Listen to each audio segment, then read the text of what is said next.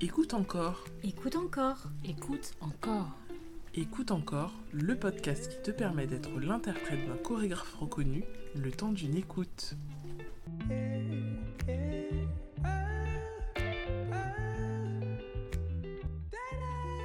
Bonjour, Fouad Boussouf, danseur, chorégraphe, directeur du Centre chorégraphique national Le Phare, Le Havre, Normandie.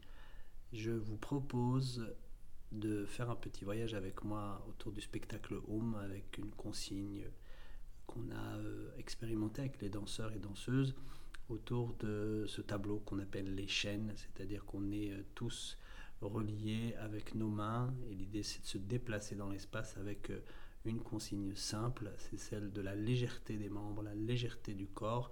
Imaginez que c'est de l'air qui circule dans votre corps pas du sang, pas des os, juste de l'air. Donc on est très léger et on peut se mouvoir dans l'espace sans effort apparent, tout en étant à l'écoute des uns et des autres et sans jamais se détacher.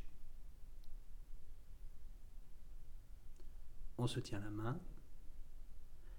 et on se déplace dans l'espace avec cette idée qu'il n'y a pas d'obstruction dans l'air. C'est léger et on est à l'écoute des uns et des autres, des tensions qu'il peut y avoir en tirant une main, en tirant par le doigt.